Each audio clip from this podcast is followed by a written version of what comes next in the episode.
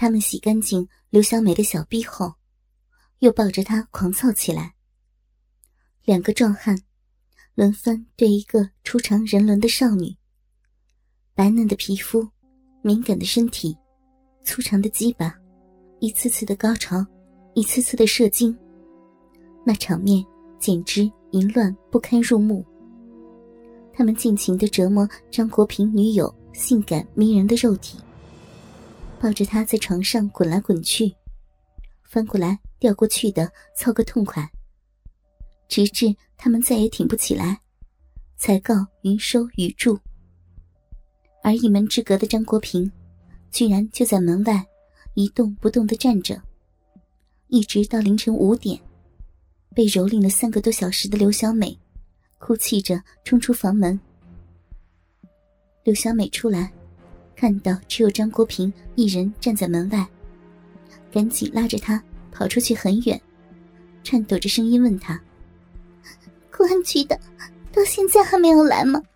你你没有报案吗？张国平嗫嚅着说：“咱是外地人啊，我害怕日后遭到他们的报复，所以想了想，就没有报案。”此时的刘小美又恼又气，一个耳光打在他的脸上。我我真是看错了眼。怎么找了你这个窝囊废？竟然眼睁睁看着自己的女友被人强奸！说完，不顾张国平的劝阻，向姐姐的住处跑去。刘小美的愤然而去。张国平虽然很不是滋味，为女朋友受屈辱而感到伤心，但他心里更多的还是害怕。他不敢马上回宿舍。却又在外面徘徊了一个多小时，直到天亮。谁知，两个胆大妄为的歹徒，料定张国平不敢报案，居然一直在张国平的宿舍里睡到了天亮。直到张国平回到宿舍后，其中一个竟还赖在床上。两个歹徒临走前撂给张国平一句话：“哼，如果报案。”你和你女朋友，可要想想后果。说完，扬长而去。我，我当时自杀的想法都有，真是绝望到了极点。可是，一想到抚养自己的父母双亲，我就有心软了。再说，绝不能这样便宜这两个坏人。我要报案。这样想着。我就跑到了姐姐的住处。刘小美回忆着，听了我的哭诉，愤怒的姐姐立即找到了张国平，二话没说，就甩了他两个耳光，怒骂着：“你还像个男人吗？你这个缩头乌龟！”说罢，姐姐就拉上我去报案。一听说要去报案，张国平一把拉住我和姐姐的手。哀求着说：“他们都是这里的地痞流氓，在这里关系又熟，我怕告不赢他们，反而又遭到他们的报复。我自己还无所谓，你们姐妹俩人生地不熟的，万一有个三长两短的，可怎么办呢？”说着，张国平当着我和姐姐的面痛哭起来。张国平的话似乎有点道理。我是外地人，在这里举目无亲的，警匪勾结的案子也时有发生。万一告不赢他们，再遭到他们的报复，该怎么办呀？再说，这样的事情传出去，对我的名声可不好呀。想到这儿，姐姐忍不住的就看了一眼我，就是苦了小美，以后可咋办呢？看到这情形，张国平赶紧打保票：“我对小美始终是真心的，根本不会嫌弃她。我以后一定好好的待她。”终于，在他的信誓旦旦下，我和姐姐妥协了，决定暂时不报案。随后的几天里，张国平知道有愧于我，对我低声下气的，恨不得把心掏出来给我。见他如此的悔过，我转念又一想，自己已经被糟蹋了，男友却并没有嫌弃我，何苦再报警呢？坏了自己的名声。于是，慢慢又接受了张国平，开始了正常的来往。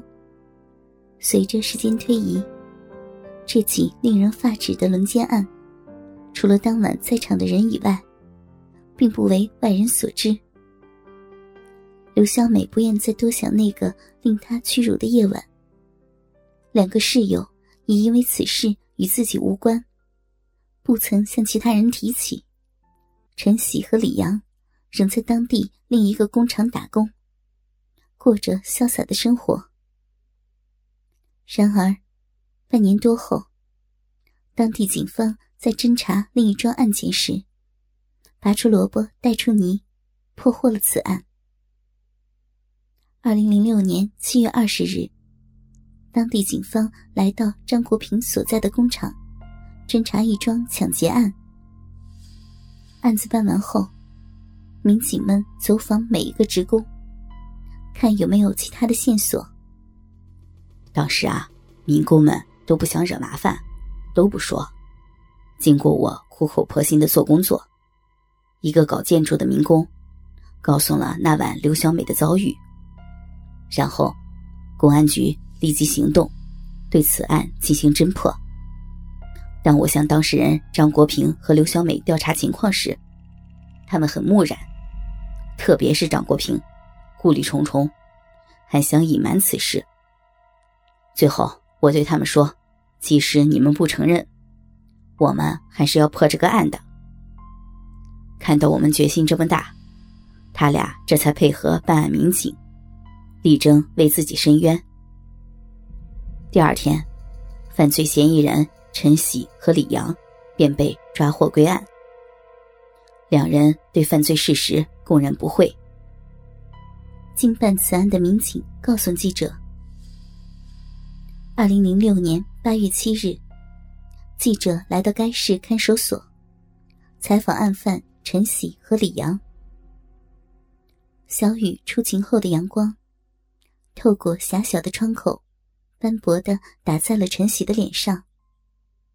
他惊喜的接过记者递过来的一支香烟后说：“哼，想着事情都过去几个月了，根本没有想到，在他没有报案的情况下，这事儿会给再弄出来。你作案的时候，想没想到事情的严重后果？哪里会想到什么后果啊？”只想着他一个外地人在咱这里打工，是不敢报案的。女孩子嘛，不都爱面子吗？现在的女孩子不都是这种心理儿？记者问李阳：“作案后，你们还一直在人家宿舍里睡到天亮，后来也没跑，还一直在当地打工，是不是也认为他们不敢报案？”李阳。一脸不屑的回答：“谁能想到他们敢报案啊？如果能想到，我们还不早跑了？”他满脸狐疑的问记者：“哎，像我能判几年啊？”记者告诉他：“你好好看看刑法，那上面清楚也准确。”在结束采访时，刘小美对记者说：“这么长时间过去了。”我一直不敢将此事告诉父母。对于今后的路，我一时也不知道怎么选择。我与现在的男朋友的隔阂虽然有些淡化了，但心理上总是有阴影。现在他嘴上说他不在乎这事情，谁敢保证他以后会不会反悔啊？这起令人发指的轮奸案告破后。在当地引起了强烈的反响。等待两名案犯的，自然是法律的严惩。